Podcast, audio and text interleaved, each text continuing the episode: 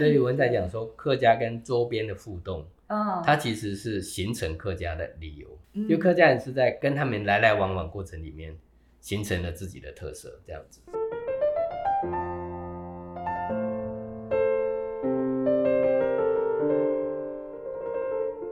欢迎大家收听今天的 NYCU Play 说书中，我是 Apple 编。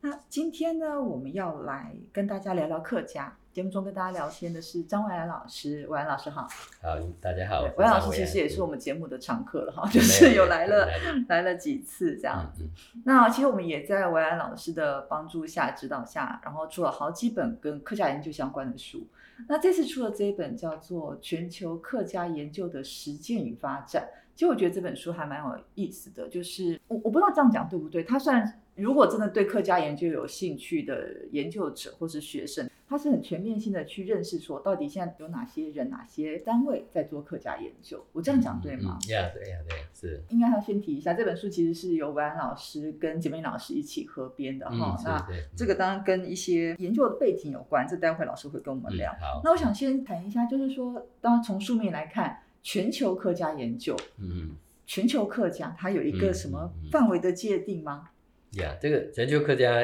应该也算是一个比较新的名词了嗯。哈。我说比较新的名词，就是说以前我们大概听到呃世界客家这样，哦，世界。哎，世界跟全球。对呀、哦。以前我就讲全世界怎样，现在我们讲全球怎样，嗯。它是有一点点差别的。通常你讲全世界的时候，你会讲全世界各地这样。嗯啊，但是我们讲全球就不必讲全球各地，它是一个单位嘛，是就是以以地球为一个单位这样。嗯当然，我们在这里当然不是说只是讲这样子的事情，主要是说全球它事实上是相对于在地了。哦以前的一些科学研究就是比较是谈说我的故乡哈，对我的家人，还是说我我们呃苗栗新竹什么开垦的过程，嗯就是这种非常 local 的，或者是说客家的原乡从哪里到哪里嗯啊，或者是单一的台某一个村落从哪里移民，嗯，这个这种个案的累积当然都非常的重要，嗯，但是渐渐的我们客家研究走到一个地步，就是说要以全球作为一个单位来看各家的特质。为什么这样讲？就是说你每一个个案哈都有它特别的故事。哦好，OK，所以每个个案都有他的故事，所以就常常听人家讲说客家就是这样这样这样，可是到另外一个地方的时候，客家其实也不是这样。哦，OK，呃，嗯大家对于客家有一个自己每个人在本地的想法，对，可就是像换到另外地方，对啊，你就会不同讲说啊，客家菜是什么？台湾讲客家菜是这样，嗯，那你到了比如说中国原乡，它的客家菜跟我们也不一样啊。啊，啊，或者我们讲说啊，吃饭睡觉怎么讲？到另外一个地方他也不这样讲啊。嗯或者客家人是这样信仰，这样信仰，台湾这么说。你到东洋亚去的时候，人家客家也不这样信仰，不那样信仰。嗯，所以就是说，要认识客家这个对象，其实要有更大的范围，嗯或者更整体的角度。嗯好，那我们当然需要很多个案的累积，但是我们需要有比较整体的角度去看客家是什么。所以这个时候，全球客家它其实说它是一个范围也可以，嗯但它其实比较像是一个 perspective。嗯就是说是一个思考客家的时候，你的那个角度啊，嗯怎么看这件事情，这是一个提出全球客家的这种看法了哈。嗯第二个，它其实有一个全球客家的概念，就是说全球各地的客家，这样是讲各地的客家，就像刚刚我讲各地的客家哈。但是其实呃，渐渐的，因为客家移民，就我们讲把全球作为一个单位来看。客家移民从中国沿乡，或者是二次移民，比如说到印度之后再移民到加拿大，到台湾之后再移民到美国，这样哈。嗯整体来看的时候，我们会看到一个现象，就是说有一个新的客家，就是不太讲究原乡是哪里，他就在各地形成一个共同思考说，啊，我们是客家这种概念哈。哎，听起来有点悬啊。对，就是叫全球客家是一个新的名字，哦，不是指全球各地的客家人这样子意思。这这个跟老师你在讨论写那个，我们用什么样的尺度？这跟尺度就是来思考客家，对，尺度就是这个有关系范围嘛，对啊，哦。嗯，所以你你用尺度当然有两个概念，一个是你的时间的长度，嗯，好，所以我们如果看五十年，我们看到是是这个事情，对，如果我们看两百五十年，我们看到客家可能嗯不一样，嗯。因为那个时局其实是要拉长才知道，其实是更大的波浪的，嗯，这是时间的浪，对。尺度。对对对，那如果范围的话，就像刚刚我提到说，范围也是一个尺度啊。嗯，你从一个点一个圈，你看到客家是这样，可是如果你圈画更大的时候，这时候你视野眼光看到的客家都不一样。嗯，所以今天我们是对透过这本书，就是对对对。站在台湾看全球客对家。，讲一下那个背景，就是因为这个书当时是一个客家联盟聚会的时候的成品，嗯嗯嗯哎、所以现现在、这个、所以大家一起来聊我我们的客家是什么对对。这样子对。嗯，所以这个书上的现在篇章就是联盟的成员谈他在地的在地的客客家是怎样、这样子，嘿，我是这样从这个角度来看，全球客家研究联盟。呃，对对对，哎对。它，是一个有实体的组织吗？呃。还是它是一种社群概念？基本上是社群的概念嗯。啊、实体的话就比较像说，好像我要在这边盖一栋房子啊，对对对，我们大家都要去那里聚会。对，但是我们讲说那个社群的概念，就是我我们用了那个 virtual community 的想法来比喻 Hakka community 嘛，哈、嗯就是说我们也许可以讲说，我们现在在网络上，其实从开始有网络的时候，大家都讲说，网络的社群是一个 virtual community。嗯以前我们把它翻成虚拟的时候，大家都是拿来比对那个真实，对，以为是对，说真实的才是社群，虚拟的就是假的嘛。嗯啊，但是其实我现在知道，就是说虚拟其实是真正的一部分，应该是说网络社群是真实社群的一部分因为对现在没有人没有网络社群了。是好，所以你看，我们一早起来，打开电脑，打开手机，我们联络都是 真的。十万八千里以外的朋友啊，说你们那边怎样？对我，我今天早上嗯才在自己的脸书上看到十年前的回顾，哎就是今天的十年前哦。然后我就想说，对对对嗯我那时候在想，我要不要买智慧型手机？可是现在我们的生活已经跟智慧型手机、跟网络是脱不了干系了。对，对啊，你现在变成对是食食衣住行，没有通过网络的社群，嗯嗯嗯，你基本上是不完整的嘛。好对，所以其实我们讲说，它当然也是个社群。这个社群，它传统上我们讲社群，就是讲某一个空间里面人跟人中间，它有一定程度的亲近性，嗯互相的关心，互相的理解，甚至是聊天这样子，嗯对。所以串门子是这样子的。是，所以这个我们这本书是客家研究的人串门子串出来对的对对，但是以前是在隔壁邻居走过去串门子，嗯现在是通过网络社群，哦也是 next door 啊。嗯我说日本就是我们隔壁嘛，嗯 对啊，那你讲说加拿大也是隔壁嘛，不是真正的像摆在那个地世界图上地图上说，哇，嗯去那边要几个小时，几个小时这样哈。所以实际上这个 Global Hakka Study 的 Consortium，它其实也是一个社群嗯。啊，通过网站的连接，通过联系，通过活动，通过工作方，通过互相的研究的这种呃激励，甚至是互相发表这样哈，嗯嗯。就就是形成是没有距离的一种社群。嗯嗯嘿。嗯，然后也就在这样子的一个社区的推动下，或者大家讨论的出来情况下，有这本书的诞生。嗯。那这本书其实大概主要分两部分嘛，嗯好像前面一部分是全球客家，对对对，然后嗯，第二个部分就台湾的客家研究。对，全球客家里面，我看到篇章里面有台湾的、新加坡的、马来西亚、印尼、嗯。日本与美国。嗯这个我可以问一个，其实我当这几年因为接触到嗯客家研究的一些书籍的编辑，嗯嗯嗯，你看我刚刚提到的这些地方，都是嗯嗯比如说台湾、新加坡、马来西亚、印尼，都是在地有客家人嘛，对对对，所以我们做嗯客家研究感觉很合理。对对，可是日本跟美国呢？嗯嗯嗯，我们这样说吧，就是说日本跟美国又有一点不太一样嗯哦，就是说先讲你刚刚讲前面那个部分，比嗯如说台湾、中国、对，呃东南亚，是，包括半岛或者海岛的东南亚，嗯，其实里面都因为非常多的客家人。对，所以他们研究这个客家移民本身，或者是研究客家的什么习俗，什么都是蛮正常的。是啊，啊，台湾也算是一个个案这样哈。嗯日本它是有一点点例外，就是说从现在算可能是十年或者多一点哈。嗯我们去日本做客家研究的时候，跟日本的学者邀请他们合作，就发现一个很特别的事情：日本客家研究做得不错，全世界都很有名。诶，为什么呢？对，但是他是做日本以外的客家，他不是做日本里面的客家。日日本里面有客家吗？日本里面有客家，对。对哦，我等一下哦讲一下，日本里面客家当然人数也不多了，哦就是一两万还是多少这样而是已。对，日本人的客家研究做的都是海外的客家，嗯就这样说来，呃，应该这样更加的认识，就是说，日本人殖民台湾的时候，他当时呃不知道有客家人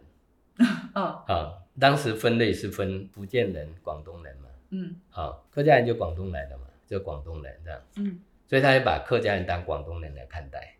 后来发现是不对嘛，就打仗也是语言也不通，嗯。所以其实全世界真正开始在客家地区做调查，还是日本人派台湾学者去中国做最早，哦。而这在整个客家研究历史上还算是一个非常重要的里程碑。嗯可是你听我这样讲，你就知道哈，就是说他们做客家研究是比较像早期人类学家到各地去做研究，其实是替帝国主义做准备了，哦，OK，比较有点像是这样嗯哈。嗯对，就是说他去认识客家的习性、客家风我俗只是想知文化。己知彼嘛，就是对对对，其以后可实以是替那嗯个未来的那个政府哈是。做政策，什么东西可以优先，这是比较是早期的说法。对，但是我们后来看日本的研究，它有一个特别地方，我后来整理一下那个名字，其实河阳上在书里面有讲了，嗯啊、就是说他们到现在很多人在做客家研究，事实上是有一个很重要的人叫马渊东一，嗯。他是就是台湾的台大毕业的日本人，他在台湾做那个原住民研究，从他开始，台湾的客台湾的原住民研究嘛，所以后来有很多日本的学者就就到台湾来做研究，就广义来讲叫台湾研究，有一些人做原住民，对，那那这里面就有几个人他是做客家的，那我们后来合作的那个和和洋上，是他是渡边新雄的学生，渡边新雄就是马彦东一的学生。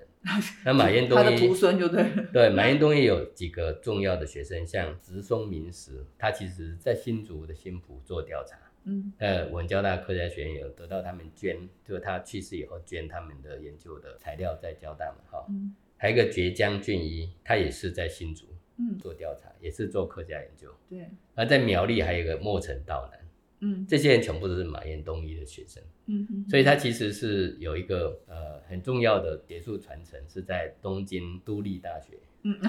产生出来的。哎，对，这个是也很重要的传统。对，当然也有一些其他，像中川学，后来有范岛典子跟蔡林，像范岛就比较没在台湾做研究，都是在大陆。好、嗯，就是说基本上是一两个学派。哎，所以他们研究的地方其实中国台湾算是比对对对较多的，对对对，哦。中国台湾像中山学下来的周达生他们都在美洲做研究，嗯。所以台湾是因为大家都知道嘛，在那个早期很多研究华人的学者是进不了中国嘛，嗯嗯哦哦，日本人可以，对对，不是进不了中国，所以到台湾来做汉人哦研究，哦，懂懂懂，他哎、是是这样子嗯产生的嘛，不但然不会后来就可以，后来后来是可以，对，嘿对，所以日本的客家研究第一个特色就是他是做海外的客家人。嗯。好，那他其实后来跟我们一起做研究的时候，开始才开始做日本的客家人。好，但日本客家人跟台湾很不一样嘛，就是说，你看台湾有一个叫客家社区，对，那日本人没有客家社区啊，日本的客家人几万人而已，嗯。都是生活在那个一般的社区里面，是。医生啊、工程师啊、什么企业家混合的住在就是就是正常的，就是普通的 社区里面，开会的时候才会到，比如说，哎，到什么那个饭店就开一个什所以么，但是他们东对自己的。族群意识很强的。日本人，哦日日本人的族群客家人是强对对，哦，所以它的特色跟其他地方又不一样，就是日本大部分的客家人是从台湾去的，嗯。但是反观像东南亚的客家人，他大部分是从中国去的，嗯。哎，这就是很大的不一样。嗯，那美国呢？美国应该是这样子，美国很早以前在开那个铁路的时候，就很多中国去的客家人啊，包括那个，但是后来也因为很多人被赶回去中国嘛，哈、哦，那现在美国还就是分成两个部分，一个叫做老华客，老华客就十诶九世纪以前就是旧的嗯华人，的客家呃客家华人这样哈。嗯但实际上现在有一个新的现象，就是台湾去的客家人嘛，嗯啊，所以那个社团很多，比如说嗯可能因为我最近在做美东、美西、夏威夷、加拿大的那个客家社团，嗯就发现是说台湾去的客家社团在一九九几年开始，很近哦，现在才二零多少年，才开始大量的兴起，就到处都有客家社团。嗯嗯啊，他们的客家社团基本上都会有两个字叫台湾，比如台湾客家、台湾客家、台湾客家，对，比如说哦波士顿、台湾，过去的，对他们会加上，如果没有的话哈，比如说写从政会啦，还是说什么呃客家什么那个就比比较不是就就可能不是比较从台湾过去的地 地区的差别。对对对对，嘿，这哦。是一个特色了。嘿嗯，嗯 OK，、嗯。那刚刚聊到一些就是台湾以外的区域的，嗯。那实际上我们台湾大概现在是有好几所的，嗯有研究所，有嗯。客家学院。嗯，其实当然除了高雄这边之外，其他都在主要地区嘛。对对对对，那老师可以跟我们谈一下，因为书里面有大家有都有一些介绍，嗯就是说，嗯。哎，每一个客家学院或者是研究所，是不是大家其实研究的不太一样，研究方向？对我应该这样讲，就是说，其实呃，我们知道那个学术资源本就有限嘛，嗯。我们讲规划阶段，这个几个学院是要长得不一样，哦本来就是设定它应该要长得不一，样。规划要长得不一样啊。老师有参与那个部分，对不也对？很早的时候是有啊，就是哦。像我以前在中央的客家学对。院做过院长，嗯，所以我在那个时候是当时是说中央以研究所为主，哦，交大就是大学部，是，所以其实中央有三个研究所，它才十几个名额，嗯，就三个三个三个这样，对不对？哈？或者三个三个四个。嗯。那交大是学系嘛，对，所以一开始就两个学系，一开始就二十几个，嗯，就最后大概三十个左右的名额，就是就名额是有差很多。一届的人数这样，哎，对。那像苗栗的话，它是研究中心开始，比从苗栗研究中心开始。嗯，那我我讲那个是说，原来是想说，一个就是研究所为主，一个是大学部为主。为主，一个是研究中心为主，对对，然后苗栗的话，后来它筹备比较慢，有就有了中央跟较大的经验以后啊，对，他们很多那个系所就比较没有，就是做那以前其他系所没做过的事情。比如说我讲个例子，中央有三个单位哈，嗯叫做社会文化所，嗯社会文化嘛哈对，然后政治经济，嗯。然后语言文学，啊，OK，就三个就可以看得出他大概演的方向是哪对，些，它就是这个三个所就是这样啊、嗯。所以后来呃联合的话就是做呃，比如说讲社会经济，社会经济跟政治经济不一样，政治经济其实不是经济，它是 political economy，是比较是谈政策、嗯。谈族群关系冲突或者是国家的族群方向了。嗯，那 social economy 比较谈日常生活的部分，然后后来就谈、哦，所以它会有一些观光的讨论，对不对？对资讯社会，资讯，嗯因为以前这两个单位成立的时候都没有特别把资讯放进去，因为一些数位典藏或者是一些那种 digitalize 的很多那种声音什么的，嗯就是希望他们做嘛，博物馆什么这样子。嗯嗯嗯，然后就是传播嘛，就是说语言传播，基本上是这样。但是发展到后来，其实有很多改变，特别是联合大学改变最多了，就是说它其实这些理念都没办法真正执行，改成大学部走观光路线。啊，就哦就就是这样子。交大就是真正的特色是在传播嘛，嗯。历史、社会、文化其实中央都有了，嗯，但是我我们最强的是传播，传播，交大，啊而且传播科技，对传播科技。那中央也有它的特色，就是语言，就是语言学，呃，社会语言学这部分就比较好，嗯。他们人数也比较整齐，所以现在现在变成是有这样的特色了啊，就是语言传播，然后观光？呃经济观光。经济，观光。啊，哎就，可是这个当然都是跟中央地区这边呃客家人很多的关系，然后但是高雄是因为美浓南部南部其实上次也是有两个单位啦，就说一个是高雄师范大学的客客家家社会文化对客家文化所，嗯因为他们呃一方面主要是以研究南部的客家为主要，嗯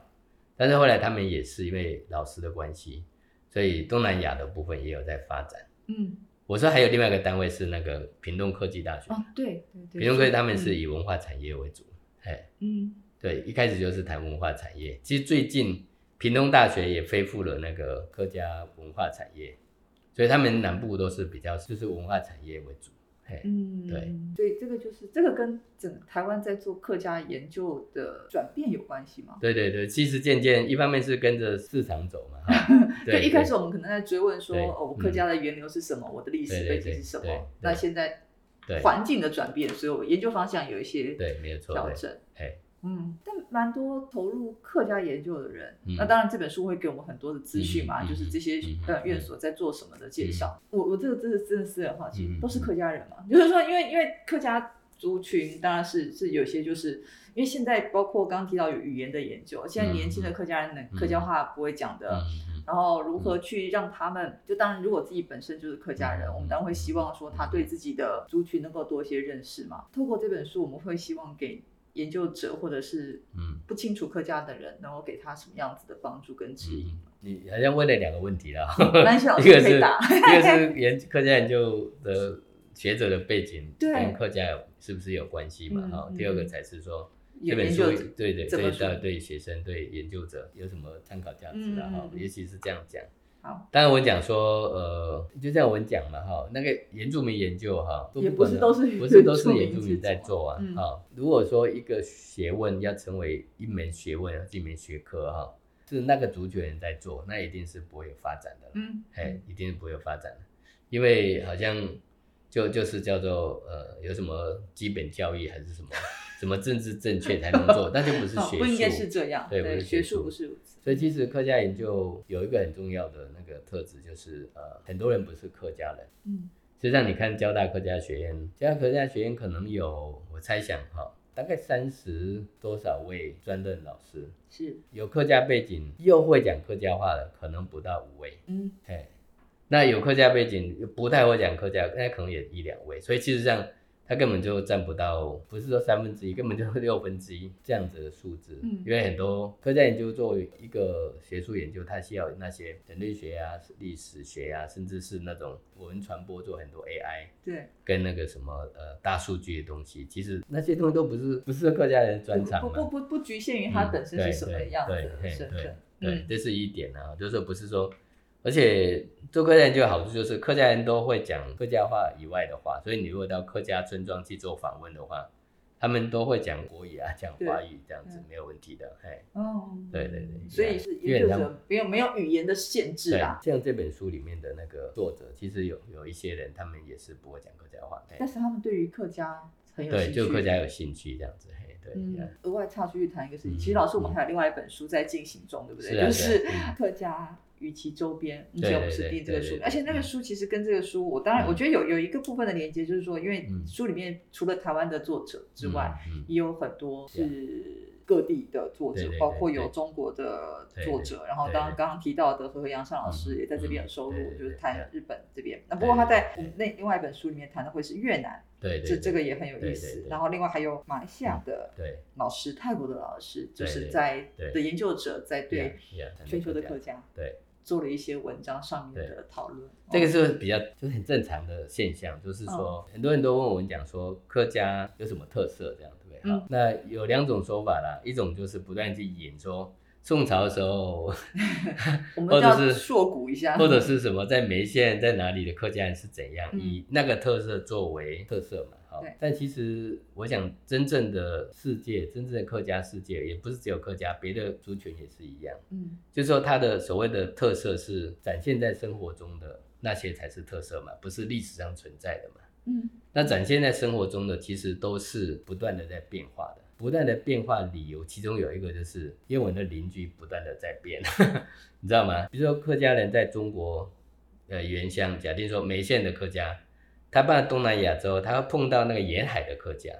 嗯好，然后他会碰到潮州人，嗯他碰到广府人，然后他们就住在一个社区，这时候客家不变也很难啊。嗯好，那像台湾的客家搬到台湾的时候，就会有闽南人嘛，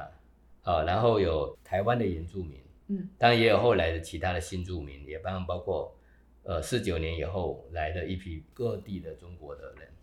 比如说我们在建村旁边，所以这个时候客家也在转变啊。哦，所以就是客家 VS，对对对对，所以我们在讲说客家跟周边的互动，啊，它其实是形成客家的理由。因为客家人是在跟他们来来往往过程里面，形成了自己的特色，这样子。嗯，所以客家应该是在形成之中呢，不是只有在迁移中。哦不是不断的在搬而已哦其实客家文化要要理解或是认识客家，要从这个跟周边的人的互动。对，客家都是不断地在改变的嘛。嗯，嗯对这个这个，所以我们这个书也很期待啊，是啊，就非常 dynamic，不是不是那种本质主义说啊，宋朝时候记载什么事情，对，那我们我这个就是我们的特特色，嗯不见得是这样。是，哎，那回过到刚才前面问一个，就是我们嗯。希望这本书给年轻的学者或者读者能够提供他们什么样的帮助？我应该是这样说啦，这本书它其实真正牵涉到的实质的客家内容哈，没有这么多，嗯。但是它告诉我们一张大的地图嗯，嗯。啊，就嗯。像我们讲说，这是一张地图嘛，对，唯一就是没中国，就是有点遗憾了哈。嗯，没关系，我们再下一本。对，